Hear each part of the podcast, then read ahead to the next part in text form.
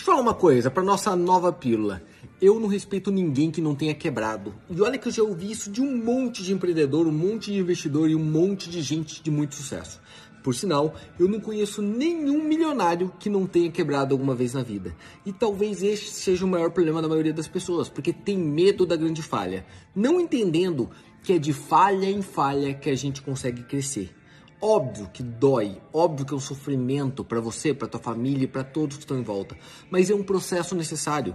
Por quê? Porque o sucesso é teste, é teste após de teste até dar certo algumas vezes.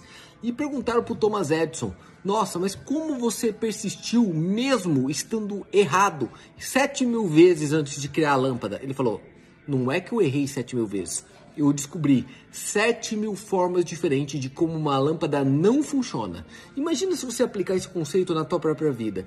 Então, ao invés de você deixar de se arriscar, com medo de quebrar ou ficar com vergonha das falhas que você já cometeu e dos erros que você já teve, pensa diferente. Sempre você vai estar um passo à frente quando você já cometeu um erro. Por quê? Aquele você não comete mais. Fechado? Eu acho que isso vai ajudar demais você a dar um pulo para frente. Comenta aí embaixo. Você já quebrou? Já teve um grande fracasso? Já teve uma grande dor?